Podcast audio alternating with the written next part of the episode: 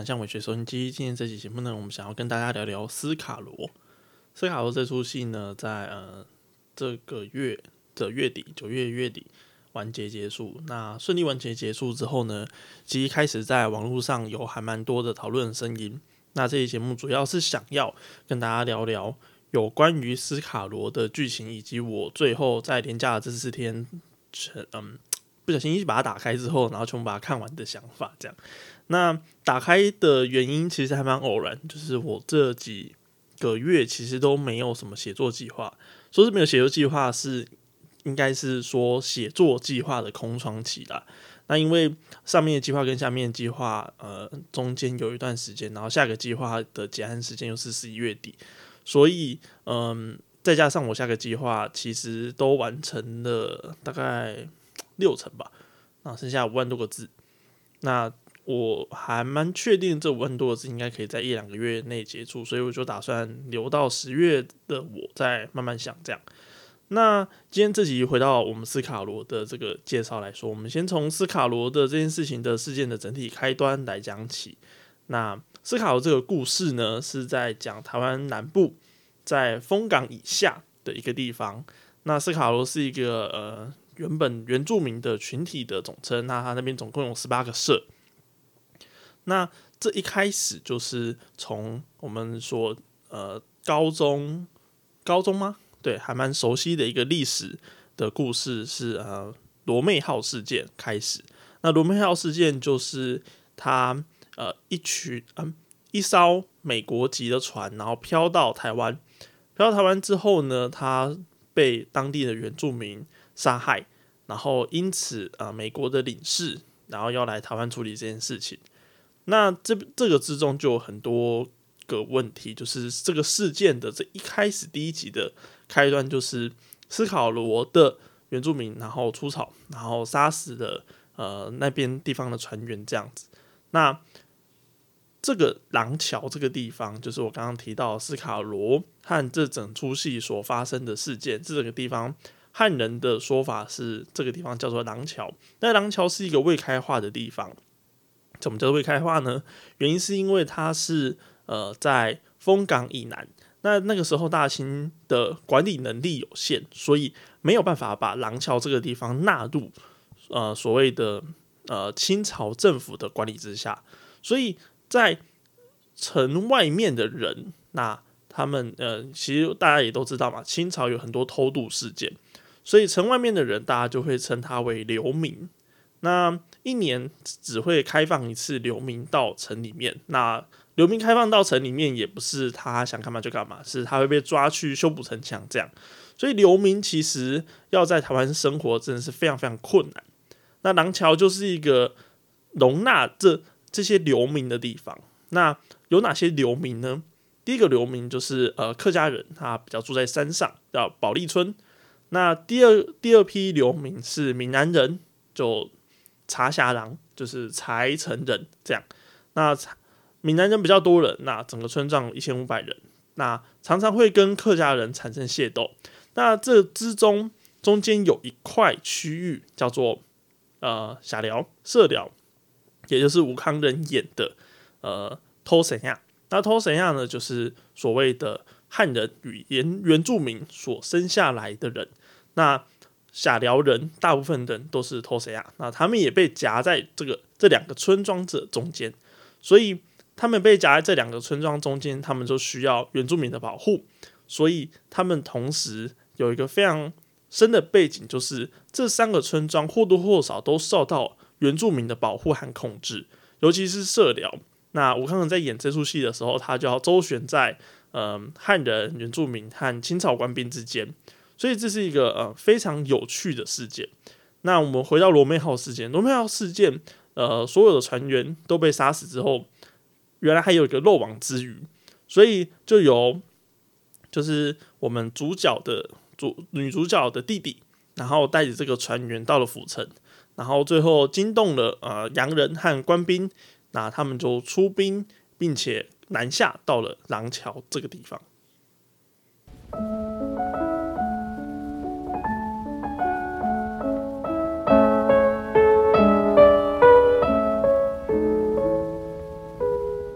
好那大家听完音乐之后，接下来我就要开始剧透了。那如果还没有离开这期节目的人，或者是你想要看完斯卡罗这集的人，那就奉劝大家赶快离开。那我要剧透的地方就从最尾巴开始，也就是我们先从历史史实的部分开始讲起。那最后这个事件呢，就是清兵并没有能力攻下斯卡罗，那洋人派来的船也没有能力攻下斯卡罗。那最后的结局是，呃，斯卡罗当地的原住民与美国大使李先德签了一份契约，也就是当以后船难发生的时候呢，所有的呃在船上的船民们必须要高举红色的旗帜，才会在廊桥这个地方受到原住民也不是保护，就是不会被杀害的盟约。那这个盟约有一个一定的意义，也就是，嗯，领事李先德认为。廊桥、斯卡罗的这些居民是一个独立的王国，那因此有与其签约之必要。那这个是他那个时候罗妹号结束之后的说法和想法。这样，那整出戏呢，他会进到一个非常诡异的点，就是我接下来就要开始吐槽了。那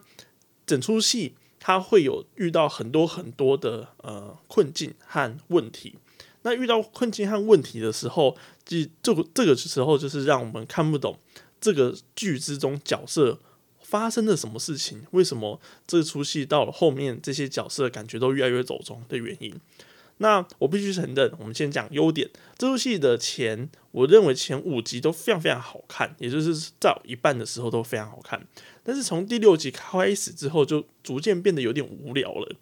那我觉得原因是这样。前面讲到清兵出兵嘛，那出兵的时候，他其实出兵出的很快，在在第六集之后就出兵。他出兵之后呢，他就开始无限的待命，并且，呃，这个剧就给他很多很多的问题，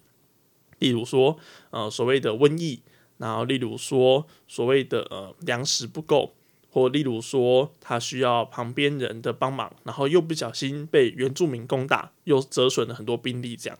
所以在这么多待命的情况底下，我们也没有办法看到清兵的总领兵总大人有任何任何的作用，甚至是最后要攻打原住民的山上，还没有办法事前调查，还必须要靠当地的偷神下来带路，靠当地的呃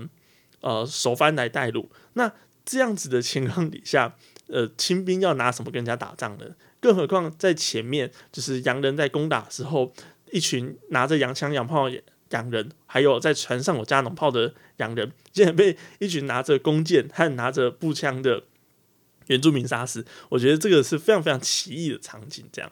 那第二个呃很奇怪的角色，就是大家可能第一个会注意到很诡异的角色，就是李先德。那李先德就是我们刚刚所说的美国的大使。这样，那我觉得他很奇怪的原因，就是因为他带着一个。呃，叫蝶妹的仆人，那蝶妹这个仆人是呃客家与原住民的混血，那他同时懂他母亲的母语，所以他也知道如何回家的路，但他也同时有办法用英文跟清兵还有跟李先德沟通，所以他被选用当呃通译。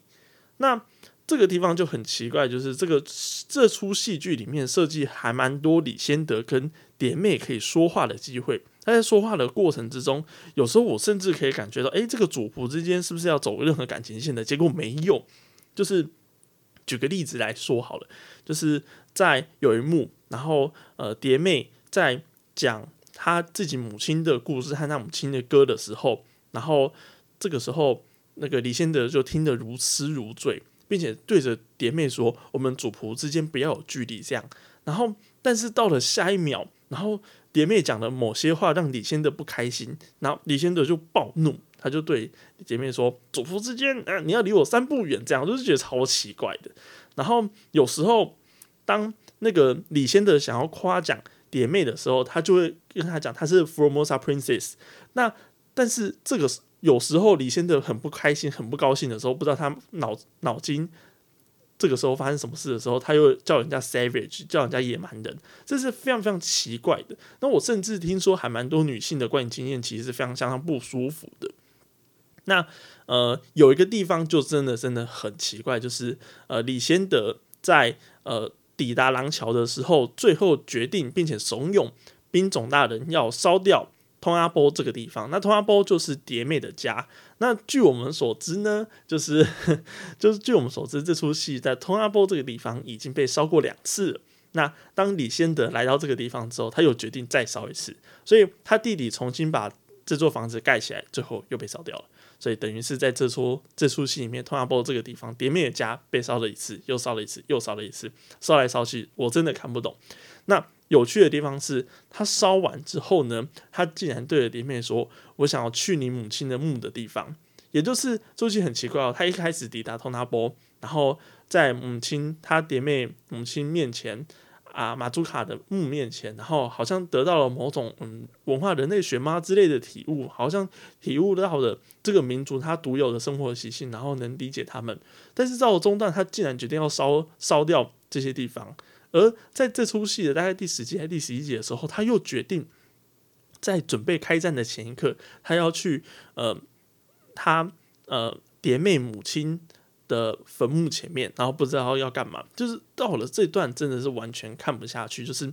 似乎就是为了突然设计这样一个非常反复，然后感觉呃脑袋有一点问题的洋人，然后他感觉想要理解这个整个事件，但又却不想要理解这整个事件，就是他有时候能够接受台湾人或者是偷谁亚的想法，但有时候又不行。那我认为这这个剧情设计的原因，可能是因为。李先德在历史上的记录，可能本来就是一个反复又易怒的人，这我觉得绝对可以理解。因为在可能那个时代，然后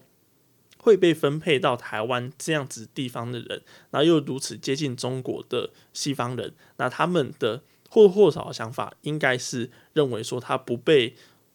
祖国或母国人认同，因为那个时候母国已经发生很多很多的政治事件，而他都没有办法用他的军事力量去参与。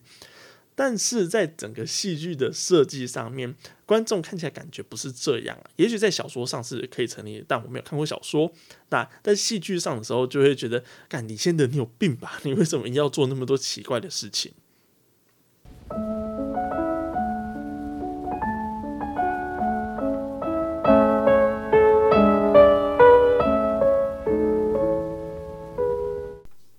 那讲了那么多缺点之后呢，我想要来聊聊这出戏的优点。那这出戏其实平心而论，全部看下去，一直一直一集接着看下去，其实是看得完的。如果你有一个呃很空闲的时间，然后你又想要了解台湾当时的布景和内容的时候，其实我觉得真的还蛮推荐去看呃斯卡罗这出戏。那原因是这样，我觉得很多台剧都还蛮会拍。内景和校园景，但是当镜头移到山上和大自然的时候，就很容易拍出很丑的林相和很丑的环境样貌。那我认为斯卡罗的这部书戏从头到尾其实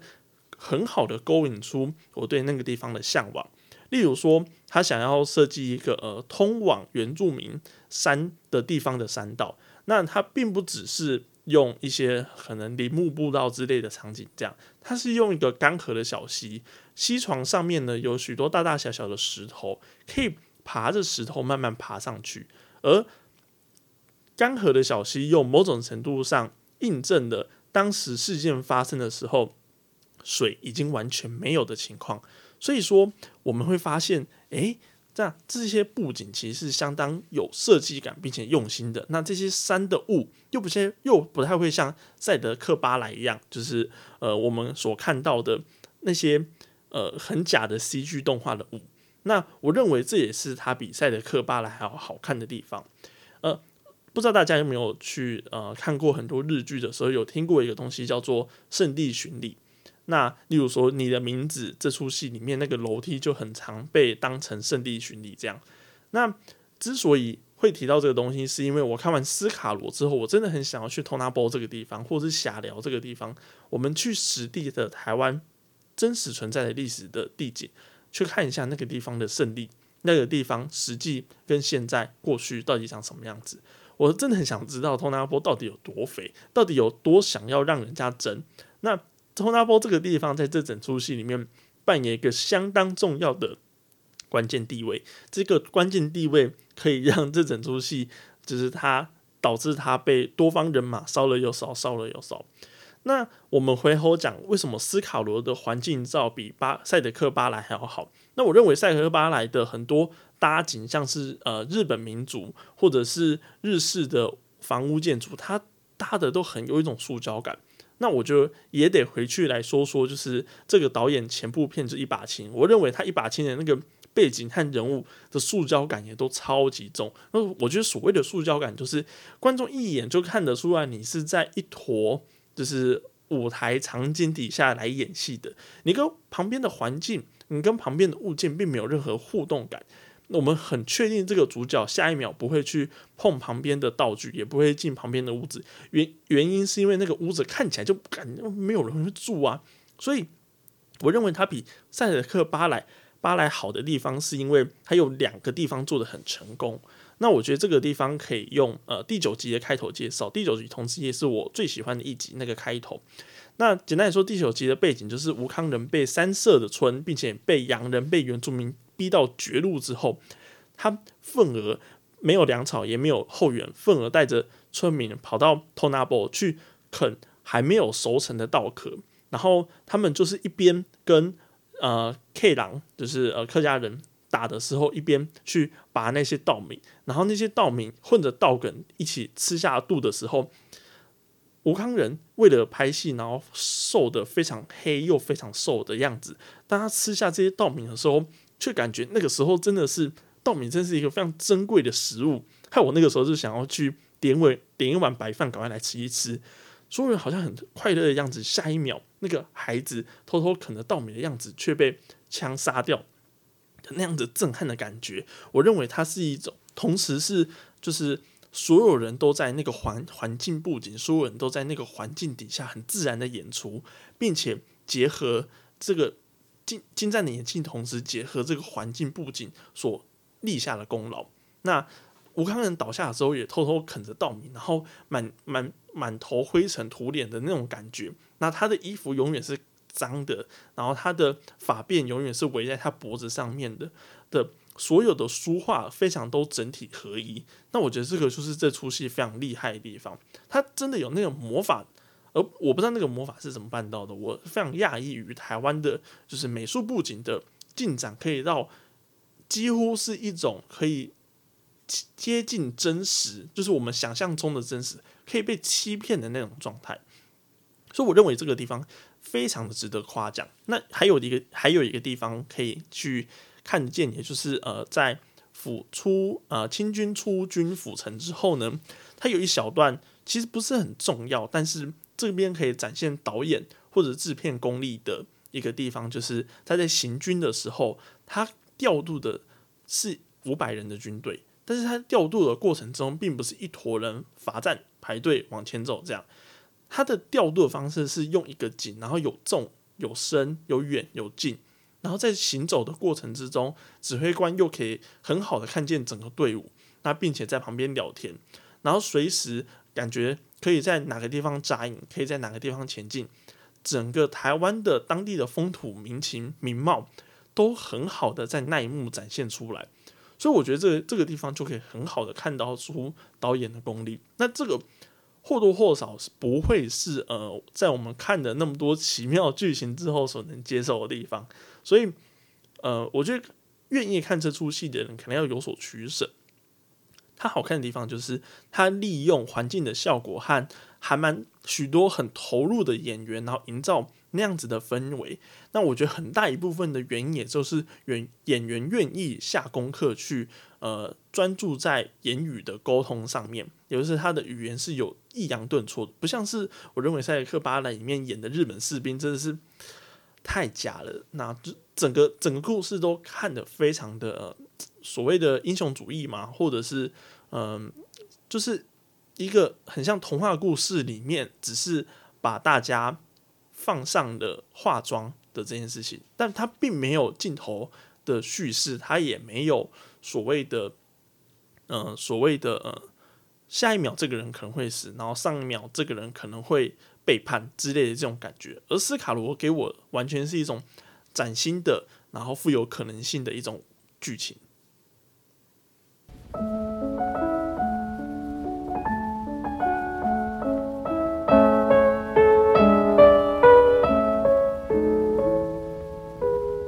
那最后来来说说，就是其他两个这个这出戏之中非常重要的角色，但我觉得没有做好的地方。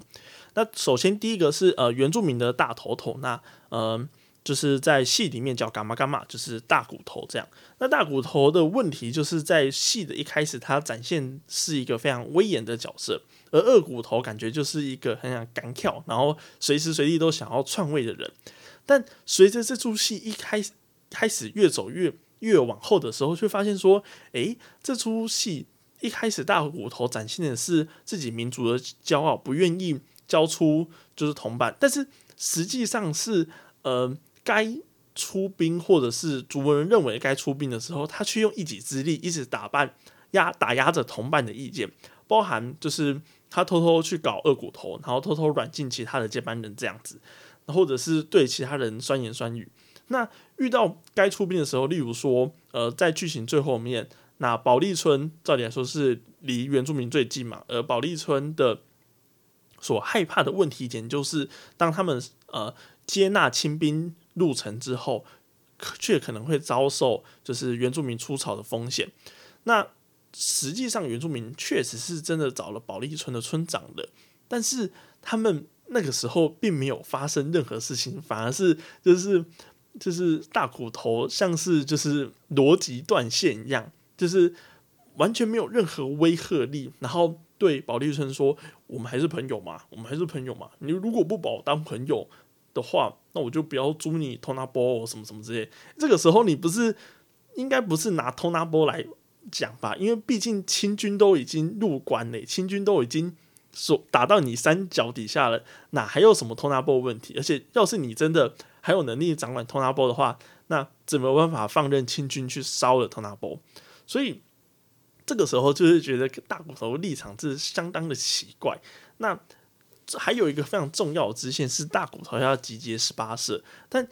大骨头究竟用什么精妙的方法集结这十八社呢？完全看不出来。那最后看起来就是一个用一个少数服从多数的方法，然后集结了所有嗯，就是啊反派意见嘛。那反派意见因为这个十八社只要其中十社同意，那其他八社也要跟着一起，就是联合抵御外人。所以在集结了那么多人之后呢，我觉得这个地方就是大骨头人设完全崩坏的一幕，就是有嗯啊，就是下辽村，然后因为为了要抵抗清军，然后他们就帮原住民去引进了一百五十支枪，但是引进一百五十支枪呢，却是受到了清军的监视底下，所以他并没有办法很顺利的运往山地。那这个时候，二骨头就出兵，然后去歼灭当地的镇守的清军，并且把枪抢回来。那当然是有打有闹这样，然后最后二骨头手臂也受伤了。所以辛辛苦苦的抢完枪之后呢，我们可以看到，就是呃，众勇士们归归回到了山林底下，然后镜头一带到大骨头，那大骨头这个时候却在旁边风凉说一句：“嗯，从此我们这我们。”斯卡罗跟汉人的梁子就结下了，然后下一幕镜头就带到大二骨头，他手臂受伤，然后正在包扎，然后不知道不知道是要嘲讽二骨头还是怎样的的情况底下，拜托你不是总指挥官吗？这个命令应该是你下的吧？然后这是非常讽刺，然后二骨头就只好说，还是把仗先打完吧。这我听听起来根本就是很像是啊啊呀。贾雅加大内就是你，你真是搞砸了！你 不知道大骨头是在酸祭点的。那还有第二个很奇怪的角色是蝶妹。那蝶妹的问题就是，呃，她一直被李先德当能够谈判的人，那一直送她上山，或者是蝶妹认为自己有谈判的能力，她就是上山。那我计算过这出戏，蝶妹自愿上山，总共上山的两次还是三次吧？那我记得是她一次都没有发挥过。过任何的实际作用，在对于这出戏的和平或者是两两边敌对势力的谈判一点屁用都没有。那甚至是点妹上去之后，唯一的用途就是他被大骨头开始男性所脚，骂他是叛徒，骂他带来厄运，骂他一点用处都没有，骂他妈妈背叛的部落这样。然后这我觉得真的是超奇怪，就是为什么到底是呃编剧给这个角色哪来的自信，然后认为说他有办法说服这两边的人。那就算编剧给他自信的，那他也要实际上在剧情上面有所推动吧？那实际上就没有。那我可以说，我可以说。一开，大家可以说就是，呃，对啊，就这个角色本来就很难撼动两端的。对对对，我们我们大家都知道，对，没错。我在看这出戏的时候，我也很疑惑，为什么李先德或者他自己要派上去。所以，当大家都疑惑的时候，为什么又要这样做呢？难道不能删减吗？那一开始，嗯，温真菱在演出的时候，真的有让人家感觉是一种很坚毅、很聪明的那种感觉。但是到了第六集之后，这样子角色看不出有任何。功用，然后又到处被人男性说教，一下子被李先德说教，一下子被大骨头说教的时候，我真的就觉得看起来，他虽然他虽然看起来苦大仇深，暗示着命被命运摆弄，但是我认为就是说说一句老实话，我觉得就是被编剧摆弄了这样。那我觉得问题可能就是因为放的不够深。那我觉得他像这样子比较。比较比较模糊的角色，照理来说要给他更多一点角色内心，要么要么他就很功能到底嘛。但是给他那么复杂的核心，给他那么复杂的身世背景，那我觉得就要给他更复杂的演出。那其实从头到尾，温真菱就臭臭脸，然后对臭脸，然后被被喊来护去，然后就像一个真的，就像真的一个 slaver 一样，就是被被一个洋人，然后就是呼唤，然后。然后叫他去哪里就去哪里，我觉得是非常奇怪的一个设计。这样，那最后回到这出戏的呃观看建议，那这出戏整整体的观看建议是，我认为它是一个看得下去的剧。如果你认为你想要了解一下台湾的当地风俗民情，以及很好看的、很厉害的美术布景，还有很多那个时候的文化，因为呃，我觉得很厉害的地方就是大家都说不同的语言，然后真的语言的困难和鸿沟有营建出来，但是所有人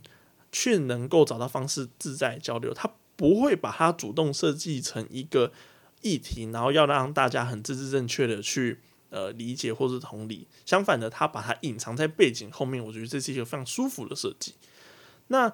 这出戏呢，随时随地它都有设定困难点，我觉得这是一个还蛮厉害的意思。那虽然有时候他设计的困难点还蛮蠢的，就像我前面讲的蝶妹或者是大骨头的很多时候都不知道他在犹豫和纠结什么，但我觉得认为大大多数的台剧都没有这个意识的情况底下，斯卡罗有办法做到这件事，其实还算蛮厉害的哦。那举个例子来说，李先德一开始前面。刚到台湾的时候，遇到台呃中国的官僚文化的问题，以及央行要倒闭的问题。那这些内容物在前面几集都相当的有趣。那虽然对整体剧情没有起到前后呼应的作用，就只是细节表现，但是我认为表演到位，观众开心那就可以了。那有些有些几幕真的是非常非常非常惊惊艳，就是很还蛮好奇他们到底是怎么拍的。例如说斯卡罗的三 D 公主拿着刀要追杀碧麒麟，也就是其中一个洋人角色的时候。他是用一个俯拍的空拍镜头，然后表现在森林里面追赶老鹰的那种那种视角，老鹰的视角，这样我觉得非常厉害。但是这么多树林底下，究竟是用空拍还是用就是呃移动的器具之类的，什么车之类的，我不知道。但是这短短几秒之中，真的看得出来导演或者是制片的功力是非常非常深。那我认为最后一个值得推荐点就是，如果你怕他又是另一部赛德克巴莱的话，我认为他就不是，因为他至少他看的非常不非常不会有这种尴尬尴尬癌上升的感觉。那我觉得看赛德克巴莱的时候，他真的有一种就是尴尬癌很重的地方，就是像那个雾啊，或者是很历史教科书的视角啊，我觉得看的不是很爽，就真的不是像开在看电影，就是像看一个就是花大钱。买出来的一个课本吧，不知道。那我觉得看斯卡罗倒不会，看斯卡罗就是每个角色的复杂度都演到有一种某种程度上的高度。那吴康仁，然后清朝的总兵，或者是李先德，至少呃，有时候我们会觉得他脑不知道脑子在想什么，但事实上我们真的知道他们很复杂。那这个议题很难解。那虽然他们有时候呃出尔反尔，但然后但是回过回过头来来讲，他其实是。或多或少是还蛮符合台湾这个鸟地方所有人抵达这个地方所引发的人性的现实和人性的问题和荒谬。我觉得看完之后，虽然会觉得 what the fuck，就是发生什么事情，但是我觉得作为反思性和反身性的思考和思考这块主题，我觉得真的是有所作用的。这样，所以呃，我觉得最后可能就是呃，小说阅读和就是视觉表演艺术的两个问题，就是他可能要做出有所切分的取舍吧。那我们这边就不马后炮了，毕竟就是呃，毕竟戏都拍完的，然后也有人很努力的把这些搭建出来，所以如果嗯，可能会非常非常在乎剧情的观众，那这出戏可能就对你要有所保留。但如果你对于台湾的，就是当地风俗民情样貌的建构，例如说。客家人住着什么样的村庄？然后它有什么样的房屋搭建的内部结构，或者是呃，偷谁啊？他们村庄又长什么样子？然后靠海的村庄长什么样子？船长什么样子？他们穿的鞋是什么鞋？什么草鞋？你对这些非常有兴趣的话，那非常